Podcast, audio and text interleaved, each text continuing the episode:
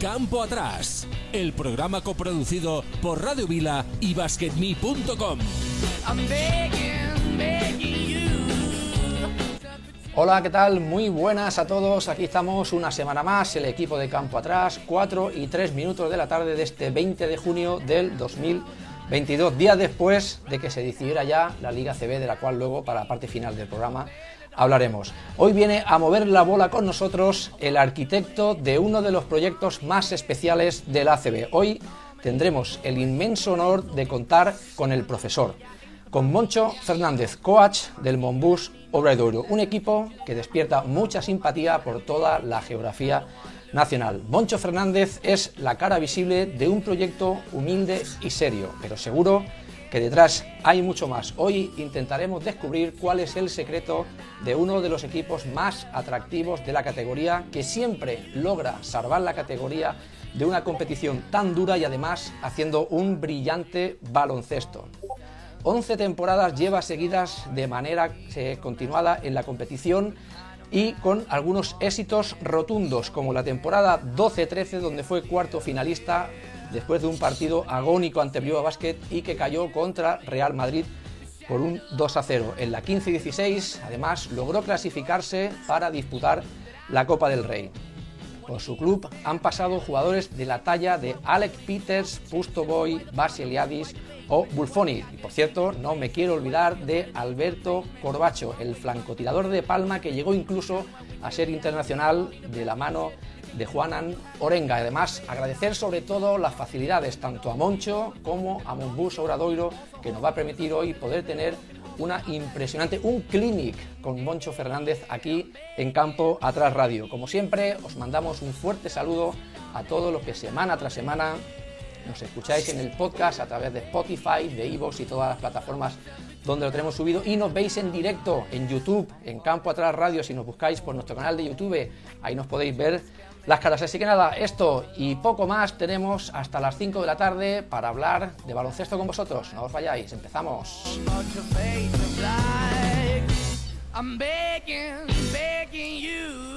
Siempre es un placer empezando por saber cómo han quedado los resultados de este pasado fin de semana y para eso tenemos de la mano a Juanma. Juanma, ¿qué tal? Muy buenas. Buenas tardes.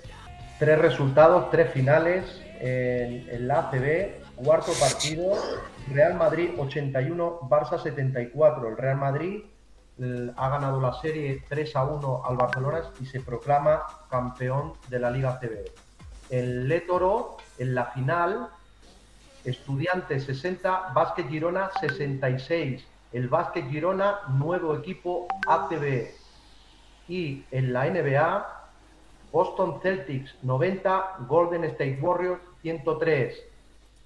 El Golden State Warriors eh, gana la serie 4 a 2 y se proclama campeón de la NBA. Pues esto es todo lo que ha dado de sí el fin de semana, no es mucho, ya estamos eh, de capa caída, como aquí dice la competición. Y bueno, ahora sí vamos a presentar al tremendo equipo que cada semana tenemos aquí en Campo Atrás. Empezaremos por el entrenador, nuestro entrenador andorrano, Rafa Gorges. ¿Qué tal? Muy buenas. Hola, buenas tardes. Estoy por fin no estoy en el coche yendo a entrenar. Semanita de vacaciones. Bueno, hombre, aprovechala. Hay que disfrutar siempre que se tiene tiempo libre. Tenemos por aquí también a Jesús. ¿Qué tal? Muy buenas, Jesús. Hola, buenas tardes. Saludos cordiales. Adrián, muy buenas. Está por aquí Adrián. Adri. Hola, no se me oye. Sí, ahora sí, se te ha escuchado al final. ¿Se me oye? Sí, sí, se te oye, se te oye. ¿Se me oye? Sí, se te oye perfectamente. Hay un pelín de delay, pero ahí, ahí está. ¿Qué tal? Muy buenas tardes. Y como no, nuestro pivo titular, nuestra estrella del equipo, Carlos Ruf. Muy buenas, ¿qué tal? Boas y santas tardes. Que será una tarde bastante gallega hoy, carayo. Hombre, hoy sí, hoy y no solo, no solo tenemos una sorpresa, ahora que todavía no tenemos por aquí a Moncho. Haremos el camino a Santiago. Exactamente, y ahora que no nos ve nadie, Carlos, ahora que no nos ve nadie, aparte de Moncho, ¿quién vamos a tener? Preséntanos a la persona que le vamos a dar una sorpresa. Pues Moncho. tendremos, tendremos a un tipo muy especial, amigo mío. Un bluesman de primera categoría, de lo mejorcito que hay en España y en el extranjero, a don Marcos Coy, el mejor armonicista, o sea, un especialista en el arte de la armónica, con nosotros, que además fue el que elaboró el himno del Obradoiro. Sí, señor, un himno que, que además, eh, lo voy a buscar porque creo que lo tenemos por aquí a mano, suena muy bien. Un himno con mucho ritmo, diría yo, ¿eh? Muy funky, coño. Sí, sí, no, la verdad es que sí. Y toca, madre mía, toca el tío la armónica que parece mentira. Como uno tío, puede no, hacer no, esas cosas. Pero si este toca lo que le echen y aparte ha tocado con los más grandes, no te lo puedes imaginar, ¿eh? Ha tocado con los más grandes. Es echarle un vistazo en YouTube, Marcos Coy, armónica, y lo vais a flipar. Sí, Todo el mundo sí, se sí. piensa que la armónica es como hacer el afilador, el, el afilador de cuchillos que va por la calle. Este tío le saca, le saca además un sonidazo. Toca eh, en- en- de forma más acústica, o sea, sin amplificar, y amplificado con la armónica. Buah, aquello es un gustazo. Es una más maravilla. puro estilo, al más puro estilo Chicago de los años 50. Es espectacular. Pues, pues ahora aquí lo tenemos de fondo, está sonando. Vosotros probablemente en el estudio no lo estaréis escuchando, pero voy a, voy a callarme. Merece, merece que me calle y que escuchemos. Se oye un hilito de música. Es fantástico. Todo esto que suena es armónica. Es el himno de Obradoiro, escuchemos.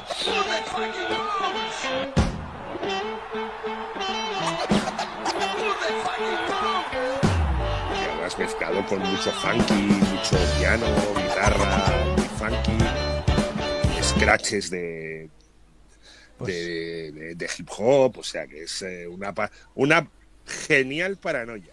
Sí, sí, Además, sí, la sé, verdad que, que... sé, que se, sé que se lo ha pasado genial haciendo.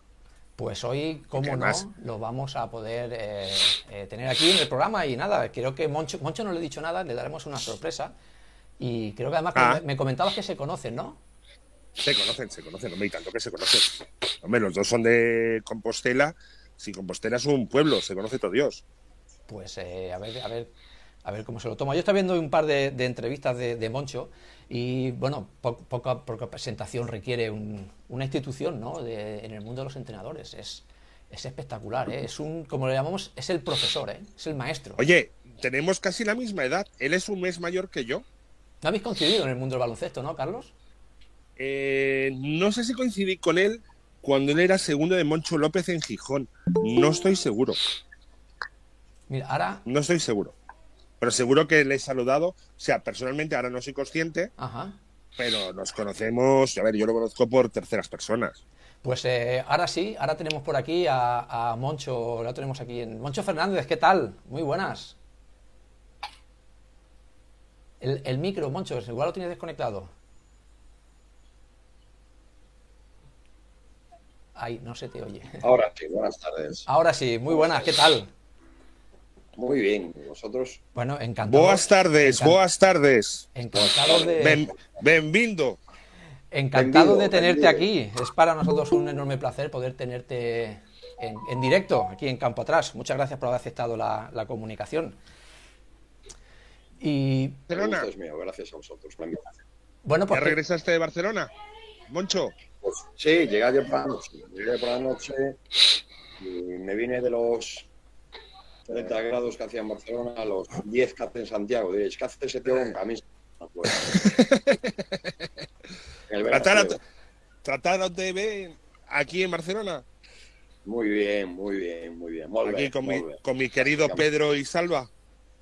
Estuve con Pedro, con Salva. Con Carlos, creo que también. Sí, sí, ya lo vi. Muy bien. Mucha gente, fue fantástico. Moito ben, moito ben. no sé si Aún me acuerdo, aún me acuerdo de hablar gallego después de dos años en Lugo, caray. Te notas, te notas Non que- esqueci, que non esqueci, non, es, non esqueci de falar. Non esqueciches a fala. Pareceme ben. Pues, eh, Moncho, no sé si pudiste ver ayer la, la final de, de la CB y que, si lo viste, ¿qué te pareció? Justo vencedor, entiendo, ¿no? El Real Madrid, que, entendemos todos que ha sido superior en la serie. Ayer no la vi, la vi esta mañana. La vi mañana. Sí, sí, yo creo que justo vencedor en el, en el global. Partido ayer llega muy igualado al tercer cuarto y luego un cuarto. Bueno, pues, al final este tipo de partidos se definen por, por los detalles, ¿no? Quizás el, el, el 2-1 del Madrid pues fue con mucha autoridad, pero el primero Madrid, pero el resto de partidos pues puede haber acabado del otro. La verdad es que sí que ayer fue un partido más o menos igualado, aunque se fue de- en el segundo cuarto de 14 puntos en Madrid, pero al menos bajo mi parecer nunca hubo la sensación de que el Barcelona podía acabar dominando el partido, ni mucho menos ya remontando la serie. No sé si esa sensación también la tuviste tú, de que es verdad que no se acababa de ir de todo el Madrid, pero que el Barcelona no acabaría de darle la vuelta.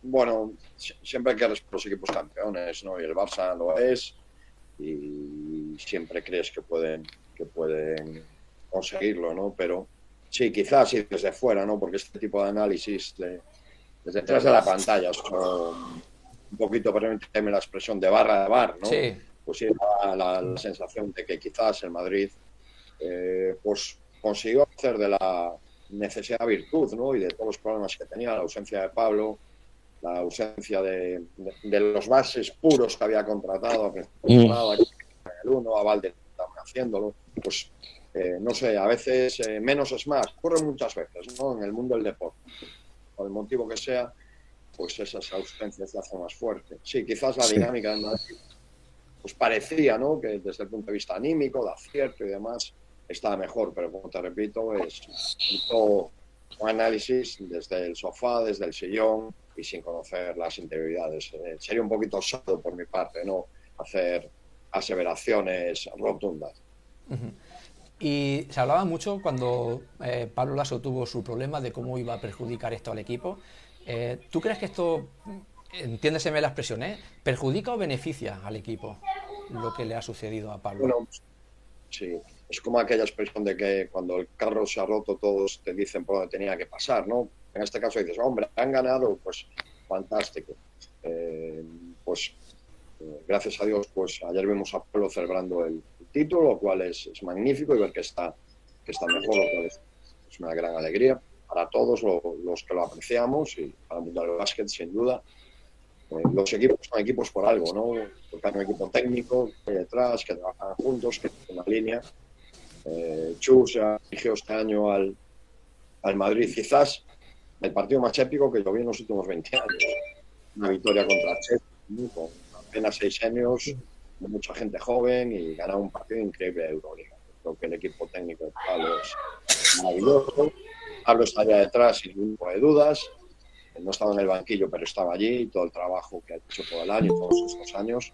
Bueno, pues estoy convencido de que si estuviera Pablo, pues el Madrid también lo hubiera hecho muy bien. Y ahora volviendo un poco a, a tu club, a, a Obradoiro, eh, ¿cómo catalogamos la, la- la temporada de Obradoiro? Siempre en una competición súper complicada como la ACB. Te he escuchado decir en alguna entrevista que para Obradoiro es como jugar eh, Euroliga, todos los partidos son muy difíciles. ¿Y cómo cataloga la, la temporada vuestra? Sí, nosotros decimos lo del duda de permanencia, ¿no?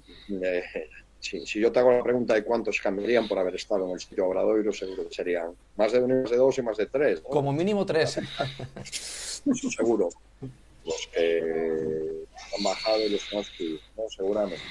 Eh, Moncho. Al final, es como jugar la Euroliga. Nosotros Sí. jugamos contra Barcelona, contra el Madrid, contra En el cuanto a dificultad contra- me refiero, ¿eh, Moncho?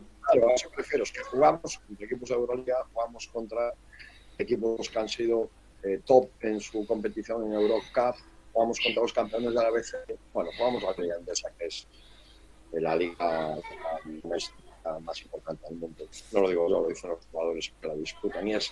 ¿no? Y entonces, para una ciudad como Santiago, con un equipo modesto como el nuestro, con un presupuesto modesto, eh, pues seguir, permanecer un, un año más en la liga, pues es nuestro título, entre comillas, eh, personal. Aquí ahora nos ha entrado una persona que creo que conoce, Sí, Moncho, que se llama y Marco Moncho, sí. Tengo un. Eso, eso es culpa mía, porque he enredado a un amigo mío que es músico, es de Santiago de Compostela y además un admirador tuyo, Moncho, y el que hizo el himno oficial de, del obra, a don Marcos Coy, un gran bluesman que seguro que conoces. Pues sí, eh, no lo Pues conozco, aquí lo- sí. Pues Sí, aquí lo tienes en, aquí lo tienes en pantalla, que yo no sé si está en- ya en España o ya está en Berlín. No lo sé. Está Marcos, caminando ahí. eh, Marcos, pon el, a- activa el micro. Sí, lo tenemos caminando. Creo, creo que está No, en- como diría Marcos, persona por el micro ahí. Estoy yendo ca- camino de la puerta de embarque porque Lo que iba a decir. eh, poner Moncho ya han acabado la temporada. aeropuerto. Ellos ya han acabado la temporada, pero yo la empiezo justo ahora. O sea que es así. Ahora me toca aeropuertos y viajes y ahora que descansan. Bueno, Y lo del himno oficial, nada, es el himno oficioso. Bueno, Nada, oficioso, nada, pues igual. Pero mola que te mueres. Mola que te mueres, Bueno, Marcos. ahí. ahí. Marcos es un futbolista de un amante del básquet, un músico fantástico y, Excepcional. y un gran amigo. Eh, entre mis mejores eh, recuerdos, pues tengo una armónica perso- personalizada con el escudo del obra. ¡Hombre, te la dio a ti! ¡Puñetero! Lo tengo guardado como, como oro en paño. Sí. Hay tres en el Sí, mundo. Una la tengo yo, otra los de Joner y otra la tiene Don Moncho Fernández. señor. Sí, señor.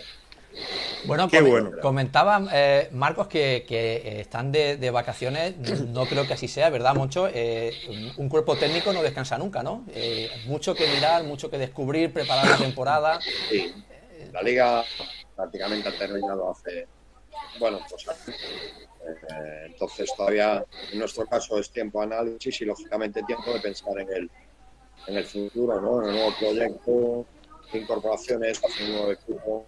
Eh, lo cierto es que vacaciones nunca tenemos demasiado porque además utilizamos este tiempo, bueno, pues para seguir aprendiendo, para seguir viendo lo que hacen otras personas, porque la vorágine de la temporada no te da tiempo para, para demasiado. Pero sí que habrá tiempo ahora cuando mis hijos finicen pues, la, la temporada escolar, esta semana para, para tomar, bueno, por lo menos un par de semanas de, de porque también es muy importante eh, relajarse, separarse un poquito y ver después las cosas con perspectiva y volver a la carga con, con. Muy bien. Hablábamos de, o comentabas tú, Moncho, de que eso es un equipo humilde, comentabas Obradoiro, todos lo sabemos, pero que realiza muy buen baloncesto y que siempre nos trae jugadores que, que luego pues acaban consagrando ya sea en la CB o en equipos de Euroliga. Eh, ¿Cuál es el secreto? ¿Cómo, ¿Cómo es ese trabajo de poder tener jugadores que, que no conoce nadie, que traéis a, a Santiago, que se acaban adaptando bien y que luego posteriormente pues acabamos viendo que son jugadores muy importantes? Bueno, yo creo que, eh, aunque suena tópico, la palabra es el trabajo. Tenemos un director deportivo que eh, durante la temporada trabaja todo el año el estudio del mercado, el estudio de diferentes ligas, en CWA, NBA, las ligas eh, europeas, no empieza nada. Hay un trabajo que luego continúa, eh, digamos, con los técnicos durante los parones que tenemos, ventanas, Copa del Rey y demás, donde ya hacemos algún tipo de análisis personal. Hay un trabajo todo el año de, bueno, suena un poquito precioso, pero nosotros llamamos Anderrada, ¿no? donde estudiamos y vemos que podría ser interesante, lógicamente. Y luego durante el verano pues, incorporamos al resto del cuerpo. Es una, una tarea de muchos, pero realmente es una tarea de, de, muchos de mucho estudio, de recopilación de información. Y, así, bueno, en ocasiones, pues, como bien dices, sale bien, los jugadores triunfan. Y, y bueno, pues se van al siguiente nivel y en ocasiones no sale también, porque también ha habido ocasiones en las que no es así, pero eh, yo creo que el secreto existe. ¿no? A veces queremos encontrar esa varita mágica de eh, realmente es buscar, buscar, mirar, mirar e intentar hacer eh, de la necesidad de virtud. Siempre digo lo mismo, cuando eh, se trata de talento, pues debido a nuestra capacidad económica, pues no podemos eh, contratar talento consagrado. ¿no? Entonces, un poco nuestra, tenemos una frase que es, eh, preferimos lo bueno por conocer que malo conocido. ¿no? Entonces, bueno, a veces en, eh, en el riesgo, en, en, buscar a aquellos jugadores que empiezan su carrera, que no han destacado eh, mucho en ese momento, pero que entendemos que lo pueden hacer, eh, digamos que un poco Uh -huh. Eh, la última por mi parte y luego ya te dejo para todos los compañeros que quieren, quieren entrevistarte. Te... No, yo, quiero, yo quiero que Marcos te haga una pregunta, pero además una pregunta de aquellas de. de comprometida. Venga, va. dame, un, dame, un, minuto para pensarla. A ver, a ver, a ver. A ver. Venga, Venga. mientras, mientras si te parece, me... la, la, que le quería hacer yo sobre, sobre Alberto Oliver. Eh, Moncho, te he escuchado en alguna entrevista que la baja de Alberto Uribe va a ser quizá de las más importantes de, sustituir. Además, Alberto Uribe, por cierto, vecino mío, de aquí de Tarrasa, así que yo siempre hablo muy bien de él, por supuesto, como tiene que ser como jugador y además como vecino mío, eh, siempre lo llevo por bandera. ¿Cómo va a ser esa baja? ¿Cómo se puede suplir? No sé si es lo que se suele conocer como la extensión del entrenador en la cancha, ¿no? Jugador como Alberto Uribe. Bueno, Alberto es un entrenador en la cancha, no es la extensión, Los entrenadores aprendemos eh, tenemos mucho a Alberto. Es, ha roto el molde, porque tantos años de experiencia. El grupo de Vasco ha sido, ha tenido su carrera cada vez más Si hiciéramos una lista de los códigos y los valores en general, los tanto su relación con los compañeros como su relación con el ejemplo, estas, bueno, estas casi dos temporadas que ha estado con nosotros, del que hemos aprendido mucho y yo creo que además ahora, bueno, pues para Albert que ha anunciado su retirada, eh, empieza, pues sin duda una etapa más en la que va a estar vinculado al básquet. Mm. Creo que veremos un, un, fantástico entrenador porque su conocimiento, su amor por el juego, eh, bueno, superarlo es muy complicado yo con Albert coincidí el año, ¿qué fue? El año 97, 98 en San José, en Madrona, en el San Josep, y luego coincidí más tarde en, el Capra Boler y de Lleida. O sea que imagínate, yo lo conocí hecho un chaval, un niño prácticamente, y ahora es un adulto ya eh, en el final de su carrera. Ahora empieza otro tipo de vida, ¿no? Sí, yo creo que vinculado al básquet y todos los conocimientos que él tiene, ahora cuando los plasme, los comparta, los lleva a cabo en sus proyectos, pues va a ser un, trabajo increíble, porque además es una persona increíble, conoce los códigos de los vestuarios, bueno, es, es que Albert, hablar de él es, hay que hablar con mayúsculas siempre, es increíble. Sí, es un, es un gran tipo, sí, sí, doy fe, doy fe. Chicos, eh, lo que queráis para Moncho. Sí, no, yo preguntarte un poco este año que me ha tocado como entrenador vivir esa lucha o por el título de la permanencia, como usted dice, eh, ¿cómo se lleva en el día a día? Porque es muy difícil encadenar tres, cuatro, cinco derrotas consecutivas y levantarse y estar el lunes con ganas de seguir, sabiendo que el partido, por ejemplo, del sábado es el clave para, para, esa, para ese título. Pues bueno, yo creo que focalizándote en la tarea, ¿no? Eh, cuando entrenas un equipo que tiene la realidad de, del Obradoiro, pues estadísticamente de cada tres lunes, dos pierdes. O sea, vas, a ir eh, eh, más de 20 días a la semana allí a entrenar después de una derrota. No hay que conseguir eh, centrarte en la tarea, que los jugadores tengan claro que tienes un objetivo, que hay un plan, que hay una guía, que hay una forma de hacer las cosas y, no funcionar con, con vaivenes o, mm. Y como una veleta, como una veleta, que al final vas a la que salta, hay que tener un plan claro. Una, guía, un camino, eh, ser igual de, eh, bueno, pues en las derrotas ser más positivo y en las victorias pues bajar un poquito el, nivel de, euforia, pero mm. al final la moderación, el deporte casi siempre y el sentido común eh, funciona, ¿no? Aquello de que lo ha dicho otro gallego, que el que resiste gana, pues suele ser así. Eh, queremos en el mundo del deporte en general eh, esa figura del mago Merlín que aparece con una varita y de repente de, jueves a sábado todo cambia, ¿no? Y esto no eso no, eso no pasa. Es el trabajo, el trabajo, confiar, porque a veces los análisis que hacemos eh, son muy injustos, ¿no? Ganar, yo siempre digo lo mismo, eh, es blanco, perder es negro, digamos, pero realmente la victoria y la derrota hay una escala de grises enorme. cuando pierdes un partido por dos, por tres, por cuatro, por seis, seis y medio, eh, creo que es la media de, o sea, la, diferencia media entre victorias y derrotas en ACB en los últimos 20 años. Seis y medio son menos de cuatro canastas, son tres canastas. Es la importancia de cada detalle. Entonces, si fallar dos tiros libres o un triple abierto va a condicionar tu estado de ánimo, bueno, pues, pues lógicamente sí. es muy diferente, pero, pero desde el punto de vista del entrenador, Yo creo que, que hay que ser mucho más objetivo y, y repito, tranquilo, eh, tanto en las victorias como, como en las derrotas. Y la segunda cuestión que quería hacer es eh, qué parte de, del porcentaje de, a la hora de preparar un partido depende de la filosofía propia como equipo y qué parte condiciona el, el, rival en este caso y el scouting. Bueno, eh, sería muy difícil establecer un, un- un- una cifra, decirte, pues el 20%, el 30, el 40, el 50. Lo que sí es que ambos son factores, pero la balanza, lógicamente, pesa más eh, lo que tú haces, ¿no? tanto desde el punto de vista defensivo como desde el punto de vista ofensivo. Ofensivamente, por decirlo rápido, tú intentas imponer tus virtudes dentro de esa filosofía que has marcado al principio, donde crees que puedes tener los puntos fuertes y demás. Eh, lo que se llama el plan de partido, lógicamente, se ajusta ¿no? al, al rival. Si vas a jugar contra un pivo como Carlas, que era capaz de tirar de tres, o que era capaz de jugar al poste, además, pues no es lo mismo que cuando juegas contra un pivo que solo continúa dentro. Por poner un ejemplo muy, muy básico que todos entendemos. Y, y ofensivamente, bueno, pues si tienes una determinada ventaja, la intentas explotar, pero eh, realmente eh, lo importante es aquello en lo que vas trabajando todo el año, cuál es tu filosofía defensiva y ofensiva, con los ajustes propios de, de cada partido.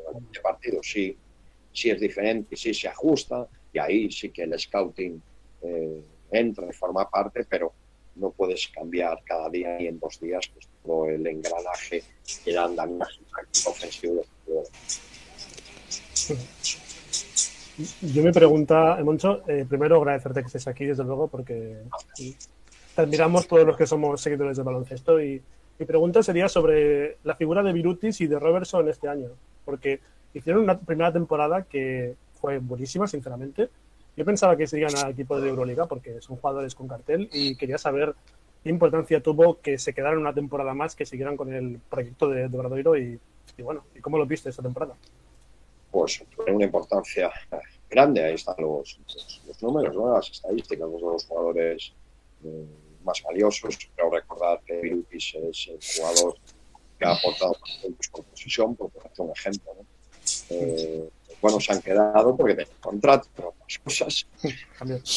También de nuestro director deportivo.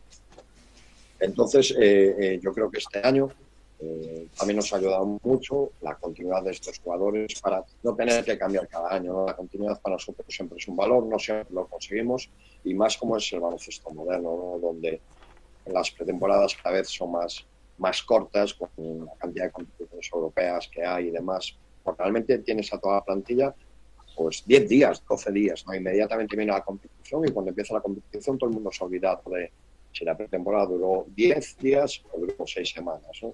Y, digo pretemporada porque es muy importante cuando tienes muchos jugadores nuevos para construir ese andamiaje del que hablábamos. Pues, eh, y por responder a tu pregunta, lógicamente, no solo finalizando, sino generando para todos los compañeros pues, han, sido, muy importantes como otros jugadores del equipo, pero lógicamente ellos un peso eh, grande en los éxitos de esta, de esta temporada. Y eso que han sido, bueno, han estado dañados o perjudicados por las lesiones, por el COVID y demás, eh, sobre todo al inicio de, de, de, de, temporada. Quizás son dos de los jugadores que más sufrieron cuando, cuando tuvimos el COVID, sin ningún tipo de dudas, les costó volver, pero sí que han sido fundamentales.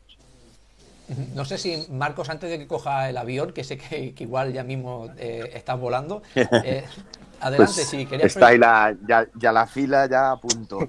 Pues venga, pues, a ver, a ver, eh, bueno, eh, como dice Moncho siempre, el, baloncesto son miles de variables y tal, entonces eh, ganar o perder depende de, mínimos detalles muchas veces, pero quería preguntar, eh, aparte de lo que se consiguiera en cada temporada, ¿cuál crees que de, de, todos estos años, que son un montón, eh, hubo la mejor plantilla o lo, igual con más química, más eh, pasara lo que pasara luego, o sea, sí. en la clasificación, con la más como la, con la, la, que más proyección tenía, la más potencial tenía de todos bueno, estos años. Yo creo que, que, siempre hemos aceptado y siempre hemos tenido grandes grupos humanos, porque también es un valor que buscamos, que entendemos importante, sobre todo cuando somos un equipo que sufre, que tiene vicisitudes, que tiene que pelear la parte baja de la clasificación. A nivel química yo creo que siempre hemos estado bien y a nivel potencial, bueno, yo creo que todos los años. Me cuesta mucho trabajo decirte o esta plantilla o esta otra. Eh, estoy muy contento con esta temporada, muy contento porque ahora vemos la parte final, la normalidad, la gente en los pabellones, pero es que hace unos meses no era así. Y hace unos meses tuvimos eh, de nuevo un rebrote de COVID importantísimo, se suspenden partidos. A mí este año han pasado cosas como que un partido, los jugadores de repente tengan fiebre al mediodía, por la mañana hoy, al mediodía sí, es para tu casa, partido que vas a jugar dentro de una hora, no lo juegas y tienes que jugar con los que hay. Ha sido muy duro al principio de la temporada y nos hemos olvidado muy rápido porque sí. manera, bueno, pero ha sido durísimo. Sí. Estoy muy contento por... Incluso para entrenar un 5 contra 5, ¿no? Muchas veces, claro, y, y luego, pues, eh, que, que, tú, digamos, lo que hemos aprendido mucho es a que las planificaciones con los, con los cursos son flexibles. Son tan sí. flexibles que yo tengo que cambiar el entreno en un mismo día tres veces. Pues, a, a, la, a, a, la, fuerza orca, ¿eh? a la fuerza orca. Claro, vale, si no... jugadores, si tú, imagínate, pues crees que tienes ventaja con Virutis, como comentaba Adri antes, eh, en este partido, y cuando llegas al vestuario, pasar toda una semana preparando eso, te dice Virutis, oye, 38 hay fiebre, que no voy a jugar. Pues vale, pues estupendo, mira el plan de partido. Pues vale, venga, Se te va. Entonces, sí, sí por responderle a, a Marcos, eh, yo este año estoy muy, muy, muy contento porque hemos tenido muchos problemas, lesiones importantes. Eh, por ejemplo, Suárez se lesiona, vuelve, se vuelve a lesionar. Muchos jugadores que han tenido problemas. Ha sido muy complicado y ha sido muy dura por el nivel de competitividad de la liga. Y sin embargo, el equipo de mantenerse unido, pelear, seguir. Este año con, con, con el que fue con nosotros, poder con el Madrid, falta de dos décimas con un palmeo sobre la bocina que implicaba la salvación. De repente te encuentras con que el miércoles juegas a Madalona, el mejor equipo como local este año, y el sábado tienes a Valencia en casa y, y, y, está tu vida deportiva en juego. Y el equipo tuvo la capacidad de reaccionar y ganar en Badalona haciendo un gran partido. Después de un varapalo eh, anímico eh, brutal, ¿eh? un puñetazo. Entonces, si echa la vista atrás, seguro que recordaría aquella victoria que tuvimos en Gran Canaria tras la lesión de, de Oriol y May Muscala el mismo día, que nos quedamos tres jugadores y ganamos con, con, siete profesionales en Gran Canaria, que yo creo que es una de las victorias las que me siento más orgulloso todos estos años en Obradoiro del equipo. Entonces, cada año podría eh, recordar a. Pero realmente eh, creo que he tenido todos estos años muy buenos tíos, con mucha química y excepcionales jugadores. ¿no? Si en lo deportivo, donde está Thomas, Muscala, Clever y demás, pues son, son chicos con los que seguimos teniendo contacto, son obradoiristas. Entonces, bueno, nos sentimos un poco también parte de su éxito. Ellos lo comparten con nosotros, nos hacen sentir parte. Eh, cuesta mucho trabajo escoger solo una plantilla, Marcos. Uh -huh. eh, había escuchado. Todos son dos nosos. Todos son dos nosos. ¿Cómo? Aquí veo mucho amor entre vosotros dos, pero mucho, mucho. Oye, Marcos, cuando llegues Dime. a Berlín, ¿cuándo tienes previsto jugar el primer, el primer, la primera pachanga callejera? Pues a ver, a lo mejor mañana, a lo mejor mañana, si nos, porque ahora hace buen tiempo allí y tal, y, y la verdad que, que, suelo ir por las mañanas y para, para, estar en forma también para las giras, ¿sabes? Pero no me hace falta, me hace falta estar, estar en ¿Y qué forma. Camiseta, ¿sabes? ¿Y qué camiseta te vas a poner? Pues a veces llevo la de Estrella Galicia de entrenamiento del Obra y vacilo mucho ahí con, con, la peña y todos me preguntan, ¿y ese equipo? Ah, no, sí, es verdad que le ganó al Alba de Berlín en un amistoso hace un par de años y tal, sí, o sea, vacilo bastante con la camiseta del Obra. O sea, que eres, que eres un, un, un, fiel del Obra en medio de Berlín, ¿eh? Por supuesto, hombre. O galego, o galego alemán. hombre, siempre, galego, siempre. Eh. Ya, ya han inventado una palabra alemana que es Karayaden. no, cuando, cuando hubo los amistosos, que fue hace creo que un par de temporadas o así, y que, que, que, que ganamos al Alba, guau, no veas, iba yo todo hinchado ahí a las patangas. ¿Sí? Sí, sí, Hombre, por favor. amistosos, pero, pero hey, ganamos. Volvemos a jugar los tres días con ellos y nos ganaron por 18. O sea, que, bueno, me imagino Bueno, ya- ganamos dos, sí, ganamos claro. dos y, perdi- y perdimos uno. O sea que. Pero luego les preparas un pulpo a todos y todos contentos. Eso es, eso es. Moncho, eh, comentabas antes que, que una de las virtudes, eh, una de las claves del, del vuestro, de vuestro club puede ser las paciencias en el proyecto. Es decir, la paciencia del público, la paciencia que tiene la directiva, del cuerpo técnico. Pero eso, por supuesto, es básico. Pero si fuese tan sencillo como eso, todo el mundo lo haría y todo el mundo eh, llegaría al éxito como lleguéis vosotros. Que, pero seguro que detrás tiene que haber algo más.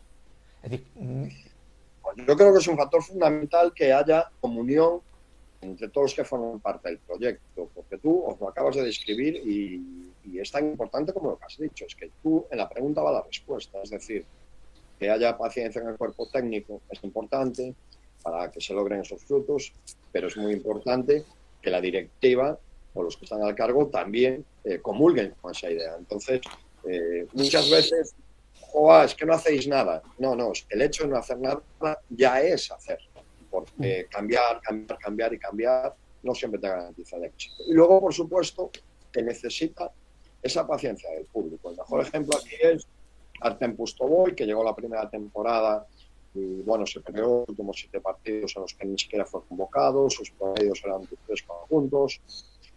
La segunda temporada, eh, pues empezó eh, poco a poco, a partir de la jornada, creo que 14-15, eh, su evolución ya fue progresiva y la tercera temporada fue magnífica, lo que le llevó a fichar en el Club Barcelona. Sin esa paciencia por parte del cuerpo técnico, el trabajo de la directiva, de entender que hay un proyecto ahí en el que algún día dará sus frutos. El hit de, el hit de Rock que dicen en San Antonio, ¿no?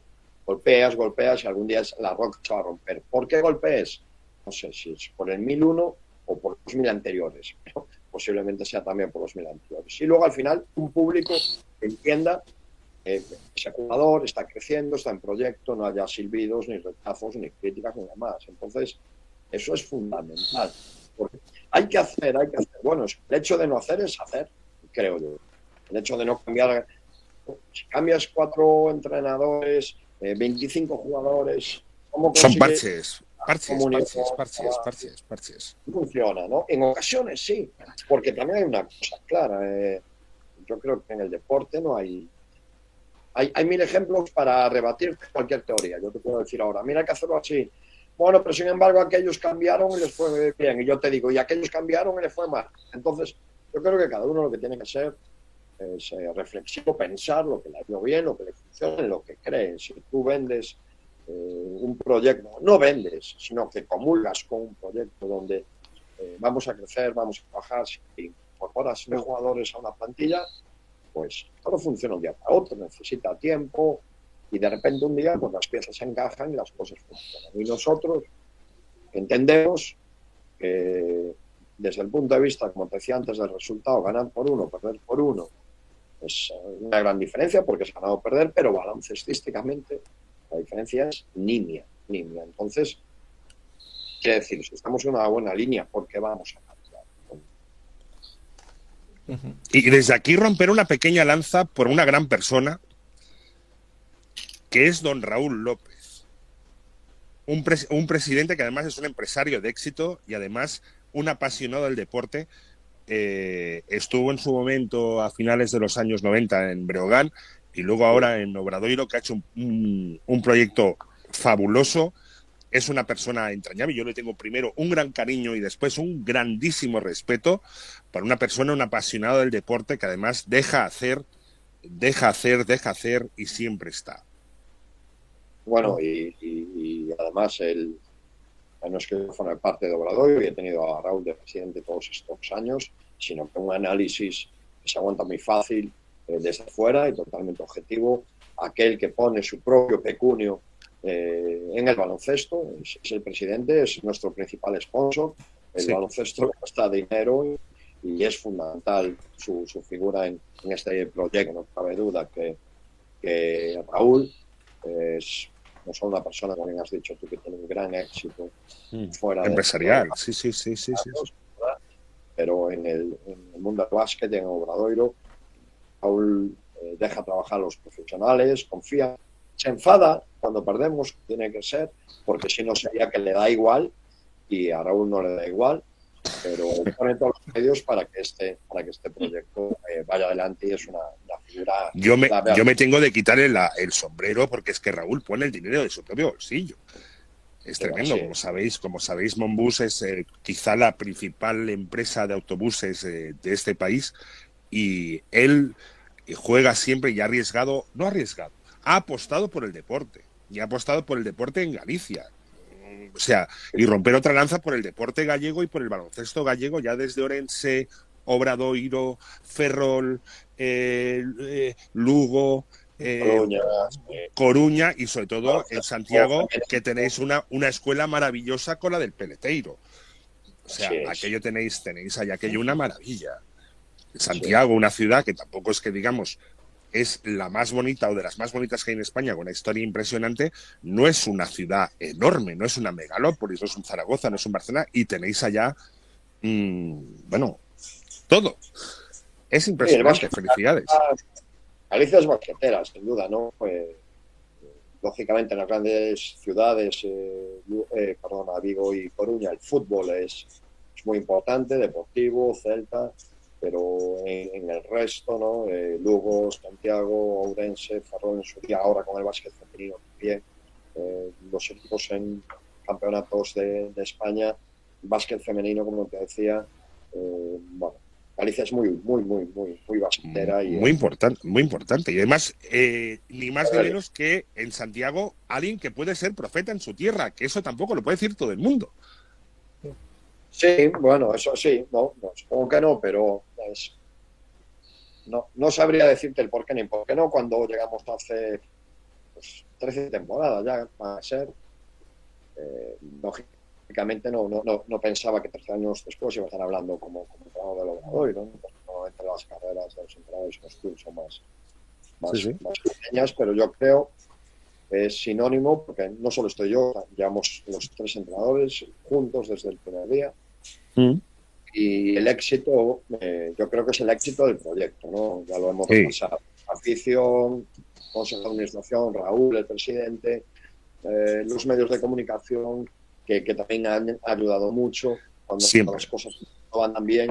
Es decir, al final, to- todas las partes están por lo mismo y lógicamente se consiguen los objetivos, pues es la, la fórmula de que podamos, hayamos podido llegar a este punto. Si, las, si los éxitos al final no son casualidades, cuando se rema en la misma dirección, las cosas, lo que decías de aquello del hit de, eh, De gol. de, de golpe- de golpear al, al, al- al- al- al, digamos, al saco de gol, al final se rompe. O sea, al final las ca- los éxitos no son casualidades. Eso es. Decía Y una Rafa. de las veces que he estado.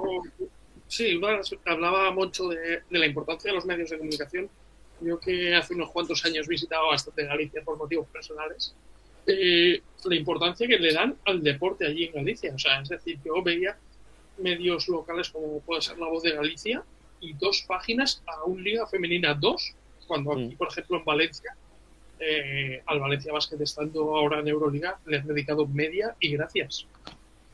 Sí, hombre, la, la- La Voz me parece que es el cuarto o quinto periódico más importante de España. O sea, es un periódico importante que aquí en Galicia tiene 13 ediciones, lo cual permite que eh, en cada localidad, ¿no? Pues cuando La Voz publica en Santiago tiene dos hojas para obra, cuando publica la edición de Lugo dos hojas para Abreo.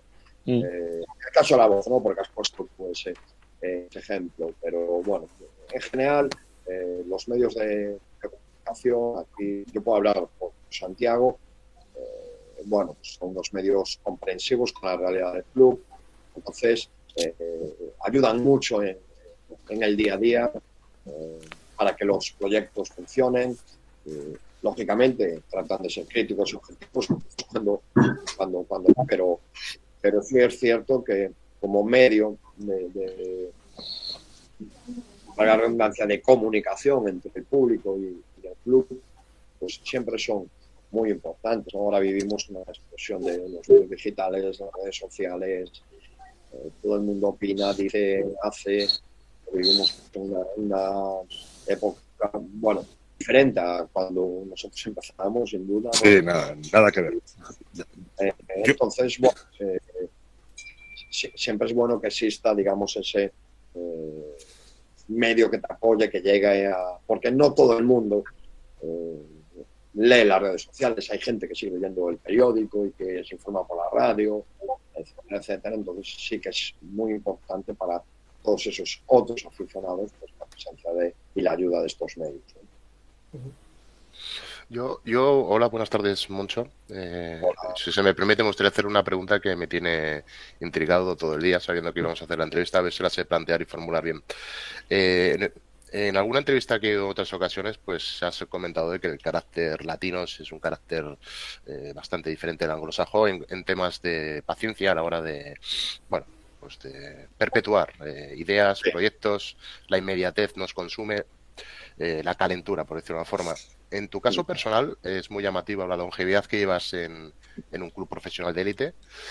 La cuestión que yo me hago es, eh, después de tantos años, eh, ¿no has tenido en alguna ocasión la tentación de, a través del estrés vivido, las tensiones, el desgaste acumulado, de hacer un pequeño parón para tomarte un tiempo de, digamos, de revisión? Porque también te he oído en alguna entrevista comentar que eh, o revisas para mejorar o te caes, que no te estancas. ¿No has, no has, no has tenido esa sensación de decir, bueno, llevo años en, en Obradoiro, eh, me he probado, eh, mi validez, el proyecto funciona, mi acreditación personal, mi ego, entre comillas, está cubierto, funciona, el aprecio, pero necesito a lo mejor probar nuevas aventuras, nuevos retos, incluso tomarme un tiempo para revisar mi libreto, evolucionarlo y volver con más energía y con más fuerza en una nueva etapa. Bueno, pues eh, nada, gracias por preguntar, Jesús. Lo, primero es que que haya visto jugar hace 12 temporadas y no ve ahora, seguramente eh, habrá visto la evolución. Es un equipo muy diferente porque hemos ido evolucionando como jugadores. Y es uno de los clave. Si estás con la misma plantilla dos, dos años, pues seguramente sería muy difícil, muy aburrido y terrible para todos. Pero eh, los proyectos se renuevan de dos formas, o desde la figura del entrenador o el técnico, o desde, la, o desde el equipo. ¿no? Y con nuestra realidad, pues los jugadores han obrado y lo hacen muy bien, entonces dan el salto a, equipos que pelean por otros objetivos, que mejor remunerados económicamente, o si lo hacen mal es cuando nosotros tampoco eh, los queremos, ¿no? Siempre preferimos que sea por el primer motivo, ¿no? Porque lo han hecho muy bien, lógicamente. Entonces así también es, es más fácil si no hubiera habido ese eh, tráfico de jugadores, hubiera sido muy, eh, muy complicado. Eh, como me han hecho esta pregunta muchas veces, yo siempre digo lo mismo. hay, hay más ministros que entrenadores de Liga Andesa. Entonces, entrenar en, en Liga en, tu casa, formar parte de la historia del club de, de tus amores, suena un poco pretencioso voy a decir, pero trascender eh, y estar dentro de eso pues también es muy importante. ¿no? yo soy muy feliz en lo que hago porque, porque hago, me dedico a lo que es mi pasión. ¿no? Y, muchas veces me dicen, oye, estás cumpliendo un sueño. digo, no, porque no lo he soñado, no había soñado que iba a ser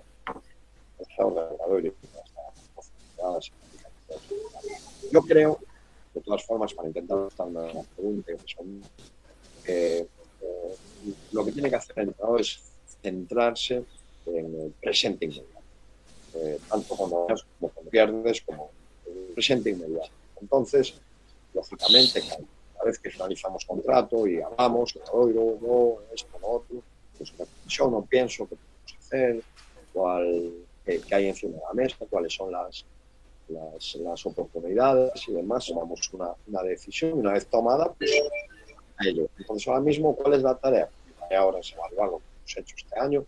Hacemos un trabajo de análisis que nos lleva mucho tiempo, eh, profundo, para ver qué hemos hecho bien, cómo que pretendíamos hacer y qué hemos hecho bien, eso es lo primero. Luego, lógicamente, y al lado y de la mano, pues el futuro, que en este caso es construir de nuevo un, equipo para la próxima eh, temporada. Hay, hay, gente que vive su vida eh, pensando en el siguiente oye, y mañana, y mañana. yo creo que, y además con el paso del tiempo, más todavía, yo soy de los que intenta disfrutar el presente lo máximo posible. ¿Va a ser dentro de un año, entre dos? Pues, pues, pues no lo sé, ¿no? Y, y es posible, lógicamente, que entren otros equipos que no sea Obradoiro, eso sería lo más lógico. Eh, pero ahora mismo soy el entrenador de Obradoiro y es lo único que me preocupa. Eh, el, el, problema del paso del tiempo puede ser que no tengas ilusión, que no tengas fuerza, que te metas en esa rutina. El día que sienta que no tengo la pasión para ponerme la camiseta del obra y tal, pues entonces sí que diré, párate y, y, y, y reflexiona. Ahora tenemos tres meses por delante, que es el tiempo que utilizamos para todo esto que tú dices, en este trabajo de análisis, de asistir a charlas, de hablar con otros, de lectura, porque además el baloncesto no solo es la táctica y la técnica, ¿no? lo, lo bonito de la profesión del entrenador, creo yo, y siempre lo de ellos que es muy multifacética, ¿no? Puedes ser mejor cada día en mil cosas. Tecnología, metodología, pedagogía, nuevas tecnologías, idioma, en relación con las personas. Entonces, tu propia experiencia vital te hace mejor. No es lo mismo empezar a entrenar profesionales con 30 años, soltero y sin hijos, eh, tener ahora los que tengo, ya con hijos mayores, eh, con unas experiencias de vida, pues, con experiencias buenas, con experiencias malas, porque cuando pierdes gente querida por el camino, como en mi caso le pasa a muchas personas, pues también te das cuenta de lo que son las cosas realmente importantes y demás. Eh, yo creo que hay que disfrutarlo. ¿no? Eh, viniendo estos tiempos de, de, pandemia, más todavía, porque yo creo que todos hemos vivido cosas que nunca pensamos haber vivido. ¿no? Eh, entonces, es lo que tenemos ahora encima de la mesa. Verano, trabajar, disfrutar, disfrutar y, y, y, lo que sea, como decía yo te juro que cuando Jesús empezaba a hablar, iba a acabar diciendo Moncho Selección. ¿Te lo han propuesto alguna vez? Moncho Selección. No, sí, yo, te, lo han, te, lo han, propuesto. No, no, no. Ni llevar ninguna categoría, nunca, jamás. Bueno, me han propuesto, sí, me han propuesto eh, en su día formar parte del, del staff. Hubo, bueno, pues hicimos un acercamiento. Eh, pero coincidía con bueno, mi primer año entrenador en Liga Endesa en Obradoiro uh -huh. y, y, implicaba incorporarme como 10 días antes de que empezara la liga y como estoy muy refranero hoy, pues eh, eh, soplar y sorber no puede ser. Y, pero si te lo propusieran, Escariolo se retira, porque además, coño, tú eres joven, si tienes mi edad, si tienes 52 sí, sí. años, si somos del mismo año tú y yo. No, tienes un mes, tienes un menos de un mes más que yo. Yo soy del 14 de octubre. Bueno, pues mira, menos del 69. O sea, tenemos, tenemos, hemos vivido prácticamente las mismas cosas, hemos visto las mismas cosas, escuchado la misma música y, y, y ver los mismos programas de televisión. Lo mismo que le decía a Jesús, es, Carlos. Es, eh, mira, ahora mismo eh, mi, mi, toda mi atención está centrada en lo que tiene que estar y lo, y lo que sea pues, pues será la, la, selección está en unas manos fantásticas como las de Sergio, que es un de Sergio. fantástico. Y si se va, pues seguramente encontrarán una persona súper eh, adecuada para, para ellos. Yo creo, que, yo creo que está bien. Yo sé quién tendría de estar en vez de él, ¿eh? ¿A quién? Yo sé quién tendría de estar, ¿eh? No lo sé. No lo sé. Eh, sí, coño, yo te lo digo yo. Sería un buen sitio para ti pues no lo, no lo sé, no lo sé, pero usted me contestó dónde estoy. Ahora. Lo sé, lo sé, lo sé, lo sé, lo sé. Además, es, como dices tú, y además te lo vuelvo a repetir, ser profeta en su tierra y en tu casa y tal, eso, eso es impagable. Eso sí. es tremendo. Moncho, yo, Sergio, eh, ah, perdona. ¿me permites una última pregunta, Moncho? Porque también me ha hecho, me, me, me, llama la atención por, por referente. Un entrenador, eh, no te lo tomes a mal, ¿eh? porque es con todo el cariño y todo el respeto del mundo. Empezamos eh, bien. No, un no, la pregunta, la, pre la pregunta acaba bien. No, no, no, es para. Porque yo creo que es, es algo realmente loable, lo que le voy a decir, pero eh, en el mundo de la opinión y de la crítica somos así de crueles y de. Y de, digamos, de, de, de, ignorantes, ¿no? Entonces, eh, muchas veces se tiene tendencia a, a, a no valorar en el mundo mediático generalizado la labor de los entrenadores de equipos que obtienen más derrotas, no se valora realmente el esfuerzo mm. o el rendimiento que obtienen de esas plantillas para conseguir los objetivos.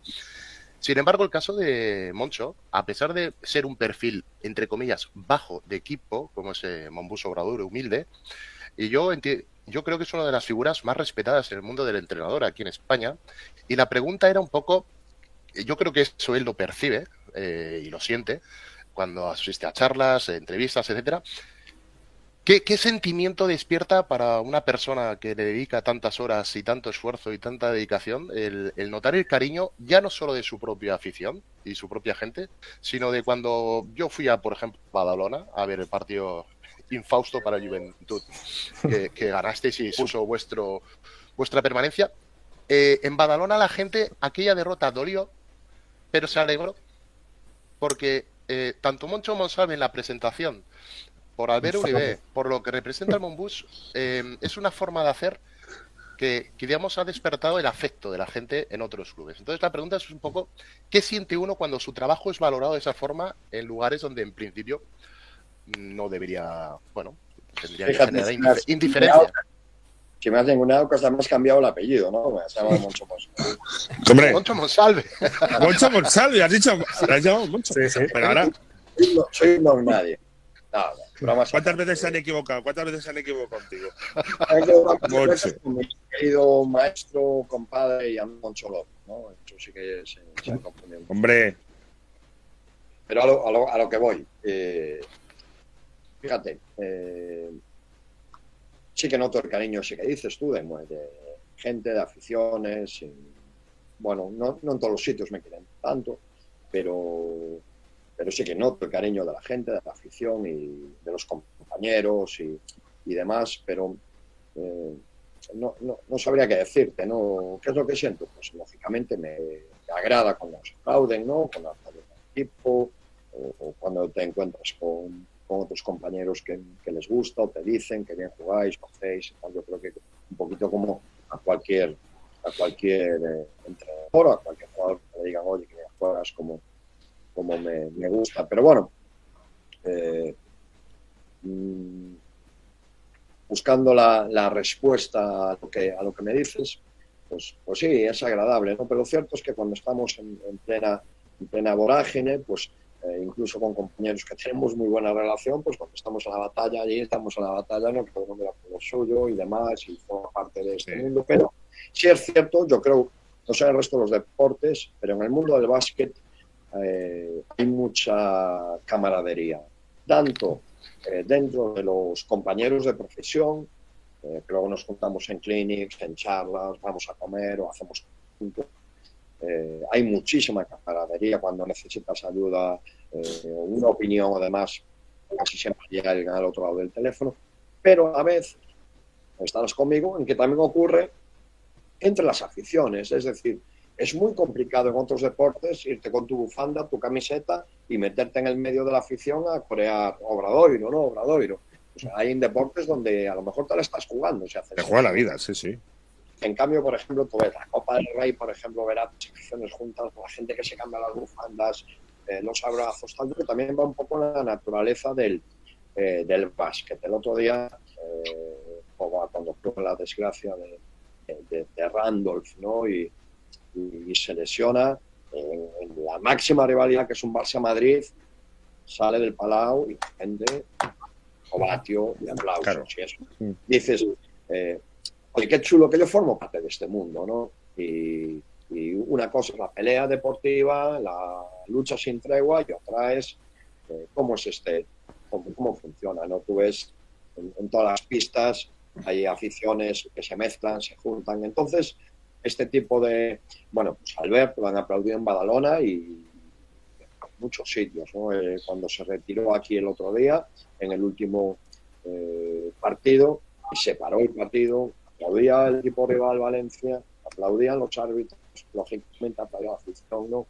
Eh, y, y esto es muy, muy chulo y ocurre con, con, con muchos otros entrenadores. Yo he vivido, pues, pues el caso contrario, que no sé, cuando Aito viene, cuando venía o vino a jugar a Santiago, que es una leyenda en el baloncesto eh, español, como bien sabe Carlos, que lo conoce mejor que yo, lógicamente, pues gente le dedica un abatio a Aito enorme, ¿no? Es que son gente que tiene una tiene todo el respeto, el respeto de toda la, de todo la aficionada del baloncesto. Sí, sí. Y he puesto el ejemplo de Aito porque es muy evidente, ¿no? Pero podría poner, poner otros. Entonces, yo creo que, eh, más allá de, de- de mi persona, eh, yo creo que esto es algo bastante común en el, en el mundo del baloncesto. Yo tenía un par de ellas muy rápidas, eh, Moncho. Eh, te habíamos escuchado en algún tiempo muerto que te gusta mucho escuchar a, los jugadores porque te pueden hacer introducir a lo mejor algún matiz en algún sistema, alguna jugada que vas a preparar. ¿Hasta qué punto crees, porque no todo el mundo, no todos los entrenadores eh, opinan igual, pero ¿hasta qué punto crees tú que es importante el saber escuchar a los jugadores que están dentro de la pista para a la hora de decidir un sistema o una jugada? Muy importante. También seguro que habrás visto otros tiempos muertos donde nadie dice, no, y solo hablo yo. Pero... Eh, sí, algunos he visto y alguna, alguna de Chagoyen, que, alguna anécdota también conozco de Chagoyen contigo. Por eso, cada cosa tiene su Pero lógicamente, escuchar a los jugadores es básico. El jugador está en la pista y percibe cosas que tú no percibes. Entonces, en ocasiones tú dices, oye, ¿qué te parece si vamos con, no sé, pues puño vueltas, ¿no? Por decir una, una, una señal. El jugador te dice, no, no, vamos con tal que esto. Fantástico, ¿no? Y que el jugador esté involucrado y concentrado y haga esto, pues como antes habláis de Albert, pues que en los últimos partidos no iba convocado eh, y que estaba o estaba en el banquillo y jugaba menos de lo, de lo que jugaba habitualmente, pues lógicamente le comentaba a los compañeros, oye, haz esto. He dicho Alberto porque es el último que tenemos, pero Pepe Pozas y otros jugadores, oye, lógicamente el jugador está en la pista, participa, conoce y hace. Y nosotros esto lo decimos el primer día, ¿no? Que estamos muy abiertos a cualquier comentario que puedan hacer. Y normalmente, la, gran, la, la mayor parte de las veces, el comentario que te hace el jugador tiene mucho sentido lo escuchamos y si creemos que es bueno, hacemos nuestro, ¿no? en situaciones ofensivas. Oye, puedo ir por aquí en lugar de ir por allá, oye, pues si te sientes como haciéndolo, lo vamos a sistematizar, lo vamos a hacer nuestro, pero lógicamente el, yo creo que es muy importante no, no, no hacerles caso cuando tú crees, hay, en otras, hay otras ocasiones donde solo te tocaría hablar y hay otras ocasiones donde, pues mira, no comparto, pero el jugador tiene que sentir que tu puerta está abierta para hablarte, no solo de base, esta es mi opinión, sino de cualquier otra cosa. Y que una cosa es la relación en la pista, otra cosa es la relación fuera, pero puedo hablar contigo en cualquier momento del baloncesto o de la vida. Yo creo que esto es fundamental. Sí. Oye, parece que Marcos, que Marcos está en el avión a punto de despegar. Sí, Marcos ya debe estar. No sé si despedirlo. Sí, sí, no sé si despedirlo. Míralo, ya está. A punto de ir a la capital de Alemania. Ahí estamos. A ver si, a ver si el avión se va a caer por tu culpa, tío. Feliz viaje. Venga. y un abrazo, un abrazo, un abrazo en FLO. Otra vez por, por la tercera doceavo, treceavo, ya, ya, he perdido la cuenta. victoria eh, y temporadón vaya muy bien a ti, espero que empiezas temporada. Y como a los artistas, mucha mierda. Un abrazo, Marcos. Marcos, que te quiero mucho, tío. Y ya la, ya la, última por mi parte, luego ya los compañeros que digan también la, ya la soy. La última, te he escuchado hablar, eh, Moncho, en alguna entrevista también, que hablabas de, aquí compartimos ídolo por lo que veo, de Pedro Martínez y de Díaz Miguel en las Olimpiadas de, Los Ángeles de 84. Eh, ¿Cómo crees que han marcado tu carrera estos dos entrenadores, estos dos maestros? Bueno, pues Díaz Miguel y las Olimpiadas son el motivo por el que yo soy entrenador de baloncesto, sin duda, por, son esa chispa que enciende la pasión por, por, el básquet. ¿no? Yo recuerdo lo del Mundial de Cali justo antes, pero, pero la Olimpiada, eh, lógicamente yo era un, un y levantarme aquellas horas intempestivas por la mañana. Ese verano del 84, ¿eh? ¿Cuántas, qué pocas horas dormimos, ¿eh? Y fue increíble porque yo recuerdo levantarme a ver la, final, yo solo sentado en, en, mi cama con una televisión pequeña viéndola, blanco y negro, y, acabamos, mi padre, mi hermana, mi madre y yo, eh, viendo juntos emocionados ¿no? y orgullosos con aquella, y, aquella generación, aquella medalla de plata fue como, uff, cómo me gusta esto, yo quiero ser esto, ¿no? Y, mi primer, mi primer libro de básquet que tuve, mi primera revista de cómic, era una, una charla de Antonio Díaz. Y respecto a Pedro, eh, bueno, pues yo también era un chaval, tenía 18 años aproximadamente. Y, y bueno, pues viendo la final de la, College de Juventud, había, bueno, yo creo que era Herb Brown, el entrenador que habían cesado, que lo ayudando. Sí, señor. Y quedaron campeones yo decía, ¿quién es ese tío con el jersey privata, ¿no? Y las gafas. Y además compartimos eh, carrera, ¿no? Porque él también estudió historia y, y, bueno, claro, era un entrenador tan joven, ¿no? Triunfando. Eh, lo fui siguiendo a lo largo de, de, los años y luego, pues, la, con el paso del tiempo, pues la fortuna o la carrera me ha hecho coincidir con él. Eh, es, es, una persona que tengo mucho aprecio, lo considero eh, mi amigo, una persona cercana. Pues mira, ayer he estado con él. Qué gran tipo, él. Pedro, qué gran tipo. Le tengo un tanto cariño a él y a Salva. Sí, pues he estado con fueron los dos. Mis, fueron mis entrenadores de Junior allí en Badalona. Junior, aquel, aquel que hacíais la zona press 1-2-1-1, todas las pistas. ¿no? Todas las pistas, sí. Yo era el de atrás, ¿eh? Yo era, yo era, el que estaba atrás, por eso viéndolas y aplaudiendo y animando, vamos, vamos, vamos, ¿eh? Por eso. El equipo de Pardo, yo, Pardo, sí, sí, sí. Ferry López. Es que yo, yo Juana Morales, tal, sí, sí. Sí, había venido Pedro a dar una charla sobre, sobre eso al Clinic de Ourense. ¿Todavía? ¿Aún funciona sí, después de treinta y pico? No, no, no, no, eso fue hace muchos años, ¿no? Fue en el ah. siglo XX, yo, cuando la dio. Pero bueno, Pedro es un, es un referente, con el número de partidos que lleva, eh, sí, sí. Sí, sí. lo que tu, sus equipos, cómo, cómo acaba consiguiendo las cosas que consigue. Eh, este año lo de Manresa yo creo que tiene un espectáculo. Saca petróleo, saca petróleo donde puede, donde quiere, ¿eh? es alucinante. Para, es alucinante. Para el espectador para el amante del básquet ha sido pues, increíble verlos jugar. Y, y, bueno, pues sin duda yo creo que es un, un maestro para todos. Tengo muchísimos buenos recuerdos de él, muchísimos, uh -huh. muchísimos. Sé que Juanma quiere hacer una pregunta también. Juanma. Buenas tardes, Moncho. Desde los estudios de Radio Vila, te quería preguntar, eh, llevar 12, 12 campañas en, en, en, la alta competición de, de forma consecutiva eh, no es nada fácil y tú lo has conseguido. Yo creo que eres el, el más longevo eh, de los entrenadores eh, actuales. Eh, y eso no es fruto de la casualidad. O sea, hay mucho trabajo detrás, muchísimo, eh, en un equipo que, que, tiene que continuamente reinventarse con un presupuesto bajo. ¿Y, y cómo se lleva eso? Bueno, pues eh, como, como, como, decía antes a los compañeros, es haciendo de la necesidad virtud. Eh, nuestra realidad es la, la, que es, somos conscientes de, de, de, la que es, sabemos cuál es nuestro presupuesto, sabemos que si los jugadores triunfan, normalmente acaban abandonando el equipo para ir a equipos de, de Euroliga o de mayor presupuesto económico.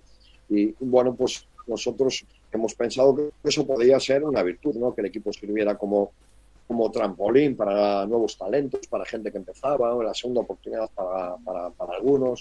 Entonces, muchas veces yo creo que eh, lo que tienes que es, lo que tienes, que tenemos muchísimas cosas buenas y, y ponerlas en valor y olvidar, ¿no? dejar un poquito de lado eh, pues las vicisitudes propias de tu realidad, ¿no? en este caso nuestra humildad eh, económica. Pero como bien decías, eh, y también lo decía antes, el estar aquí no es fruto de Moncho, es fruto de Moncho, el staff técnico, la afición, los jugadores, presidente, el público, etcétera, etcétera, etcétera. Para que un proyecto de este calado funcione, necesita que todas las patas que conforman esa mesa eh, estén firmes sobre, sobre, sobre el suelo. Y luego al final, los objetivos. Si no consigues los objetivos, pues normalmente te, te cambian, como, como ocurre en cualquier deporte, pero que entre todos lo hayamos conseguido hace que se pueda eh, lograr esa longevidad en el tiempo. Oh, ya se sabe, ¿no? El deporte, es, el deporte es muy injusto, ¿no? Cuando ganas y estás arriba, todo el mundo te alaba y cuando pierdes, todos son pedradas, ¿no? Pero aún creo que Obradoiro funciona un poquito con ese concepto todavía de club familia. Sí. No es ese club enorme, un poquito despersonalizado, que todos son objetivos y aquello, lo que, lo que se dice aquello, ¿no? En la meta apuntan y no preguntan, ¿no? Sí, pero, pero yo creo que eso es algo que todos eh, tienden a hacer, ¿no? Es decir, eh, si ahora veas los speeches y las declaraciones de eh, los miembros de Golden State Warriors, ahora que han ganado el, el anillo en la NBA, pues van en esa línea somos una familia, somos un grupo. Al final, eh, el estar unidos, el compartir, el superar juntos las adversidades. Sí. Eh, es, es, que eso no sé. Y Golden State Warriors creo que es un poquito más grande que Obradoiro, ¿no? Desde el punto de vista Algo. de la Oye, y, y- y de los Golden State Warriors tiene grandes jugadores, pero ¿hasta qué punto el moncho de Golden State Warriors, Steve Kerr, tiene la culpa de todo esto? Pues eh, si le preguntas a él te diría que muy poca, ¿no? Porque es un entrenador súper humilde, ¿no? Y cada vez que habla hay que escucharlo, porque yo creo que es no solo entrenador, sino ya como jugador y, y como eh, persona pública con responsabilidad es, es- es fantástico, ¿no? Te diría que ninguna, que todo es culpa de, de, de De Clay Curry. Thompson, de Curry, ¿no? Pero eh, Claro. bueno, tiene un staff eh, técnico. Bueno, el staff técnico era, es curioso, ¿no? Porque los tres, eh, Atkinson, Mike Brown y, y Steve Kerr para el año van a ser entrenadores jefe en NBA, los tres, ¿no? Kenny Atkinson, como bien, si no lo sabéis, os lo digo yo, fue el americano de un equipo que se llama Vino de Toro, Hombre, Liga Eva ¿eh? en Zamora. en Zamora, sí, sí. Eva, que era la segunda división, el americano era él, ¿no? Y aquel equipo hizo una excursión a, a Estados Unidos eh, vendiendo vino, vino de toro, y con lo que Ah. recaudaron, era un viaje a Nueva York, estuvieron en su casa, lo sé porque el periodista que hizo aquel reportaje es José Luis Mateo, general manager y director deportivo del Obradoiro, ¿no? Entonces, eh, es curioso, ¿no? Cómo, cómo es la, la vida. Te lo explico. Caray, pues ya te digo, que Steve Kerr es el moncho grande de ahí de No, Golden. State. eres, son, son palabras mayores, ¿no? Es, pues mira, Pocas son. Po- corto me queda. Nueve anillos y, y bueno, lo leí el otro día, lo, dijo uno de vuestros compañeros en la retransmisión de televisión, que ha ganado el anillo en cuatro décadas, ¿no? Eso, 90, 2000, 2010 y ahora, ¿no? Solo Sí, sí. al alcance de Phil Jackson, ¿no? Cinco anillos como jugador, cuatro como entrenador y, y lo veías después de, Un grande. de ganar y, y parecía que, no sé, Sí, sí, como si lo hubiera hecho ayer también, ¿no? No tiene esa aura, no tiene esa aura de, de Pat Riley, de Pat Riley, de Phil Jackson, ¿no? Como gurús del baloncesto, ¿eh? Sino es un tío humilde que trabaja y hace el día a día. es, una persona con una biografía muy particular, antes hablamos de esto, su vida, si, si la leéis o estudiáis lo que ha pasado, todos lo habéis visto seguro que de las Dance, y sabéis de lo que hablo, su padre murió en un atentado, bueno, esas cosas marcan, y luego un jugador con unas características físicas eh, muy concretas en, en- un deporte de un atletismo enorme y él él hizo de, de trabajo de la resiliencia que decimos ahora, virtud, su Ujú. trabajo, trabajo y ahora como entrenador, pues, pues bueno, es que no solo es que ganen porque tienen muy buenos jugadores, sino que No, es muy bonito ver jugar a Golden State Warriors. a eso, a eso iba, a eso iba. Pues no sé, si, chico, antes de despedirnos, si tenéis algo más. Yo, yo una cosa, aprovechando lo que ha comentado Carlos de la americanización de la tertulia, eh, haciendo un ejercicio de futurología con Moncho, después de tantos años, si tuvieras que hacer una pequeña reflexión, ¿cuál crees que es el legado que dejaría Moncho eh, Fernández eh, para el baloncesto y para el Obradoiro?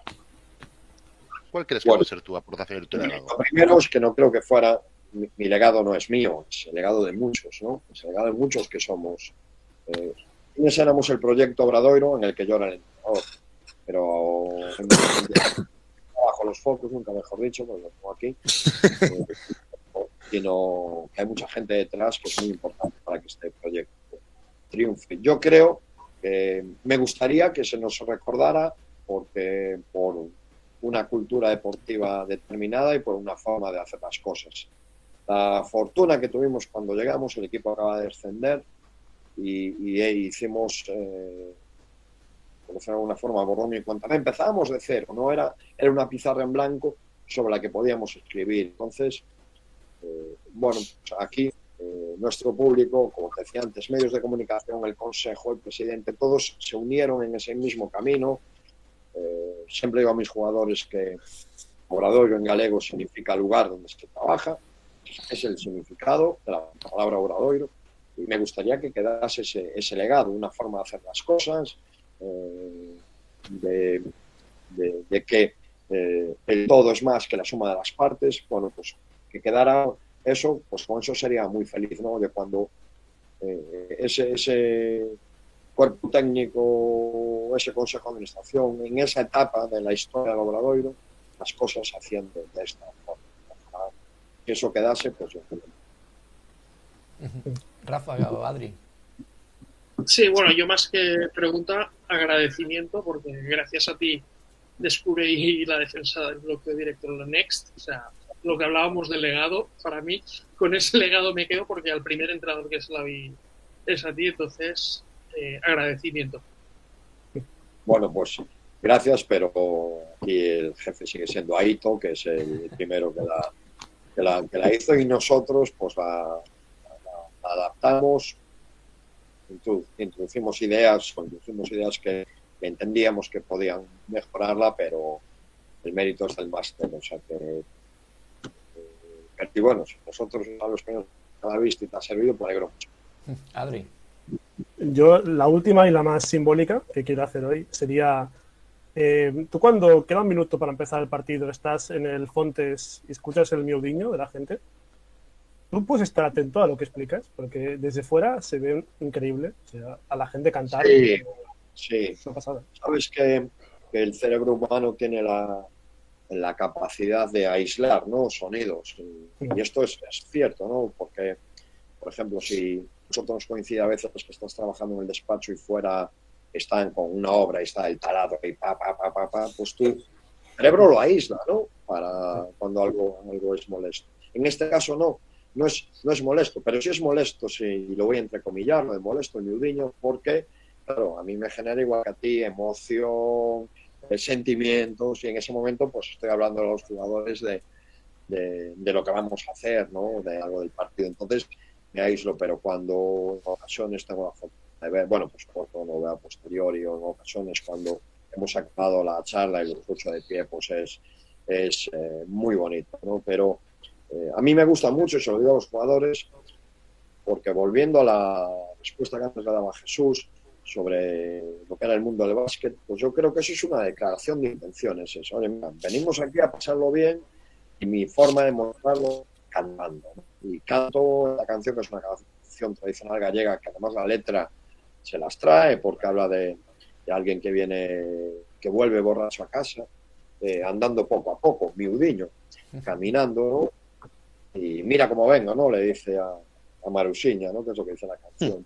Pero realmente es una forma, eh, oye, vengo aquí a pasármelo bien, a divertirme, a apoyarte, y la forma que vengo a mostrártelo es cantando, ¿no?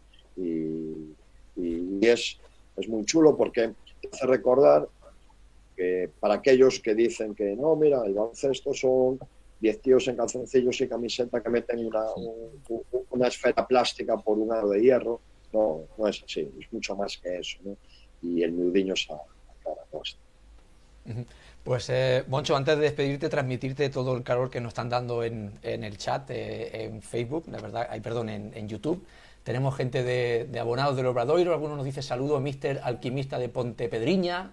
Eh, bueno, también a, a, Galicia Basket, un programa de baloncesto, muchas gracias, a Tempo. Y nada, que sepas que la gente te aprecia mucho, te han dejado muchos mensajes y para nosotros ha sido un auténtico placer y que Campo Atrás es tu casa y que esperamos que algún día pues, decidas volver. Y yo un pequeño, un pequeño piropo final que es de aquí 40 o 50 años, cuando yo no seas entrenador de Obradoiro, habrá una persona que te odie mucho, que será el que te sustituya, porque es que no podrá ni siquiera superarte, sino empatarte. Muchas gracias, Carlos. Lo que voy a hacer es cesar a mi agente y ficharte a ti. Hombre, oye, pues eh, le hablamos. Un abrazo enorme, Moncho. Muchísimas gracias. Gracias, Moncho. Me habían dicho que eras un tío cojonudo, pero se han quedado cortos. Sí, señor. Gracias. Muchas gracias. Nos vemos pronto. Un placer, Moncho. Un abrazo, Moncho. Un abrazo enorme. Pues hasta aquí la, charla con, con, Moncho Fernández. Creo que, bueno, no tengo palabras, chicos, es espectacular. La palabra es espectacular. Ay, Dios. Esto es mucha. Esto es, que ya, mira, nos hemos, nos, hemos, nos hemos quedado todos mudos, ¿eh? Porque ya no sé qué aportar. No, la verdad es que. ya, no sé qué, ya no sé qué aportar. Pues yo te aporto un poquito para meterle pimienta. Eh, es muy injusto el deporte. Sí. En esta, en esta puñetera vida es más eh, importante, por desgracia. Eh, Parecerlo que serlo. Eh, efectivamente. Caer en gracia que ser gracioso. Sí. Hay entrenadores, entrenadores que entran directamente a un club Euroliga con un presupuesto gigante y con jugadores consagradísimos y hay otros que jamás tendrán esa oportunidad cuando probablemente tengan muchísimas más aptitudes. Eh, al hilo de esto, Jesús, gracias por la asistencia. Yo no sé, yo no sé, yo no sé de qué, yo no sé si era, yo no sé si se, si hablaba de alguien en particular. Bueno. no tengo idea, ¿eh? Antes, antes Bueno, de esta reflexión se puede, apli- se puede aplicar a muchos ámbitos de del que vida, usted ¿eh? habla. yo, eh, un segundo así, Pero así, sí, se me puede intuir un poco. así haremos el corte ¿Quién, sa- perfecto. ¿Quién será? ¿Quién será? Ahora, eh, hasta aquí llega, hasta aquí llega el podcast que subiremos con la entrevista a, a Moncho Fernández. Y seguidamente, si os interesa de lo que vamos a volver a hablar, tenéis el podcast que se colgará un par de días más tarde. Así que el de Moncho queda aquí. Y ahora hago aquí este corte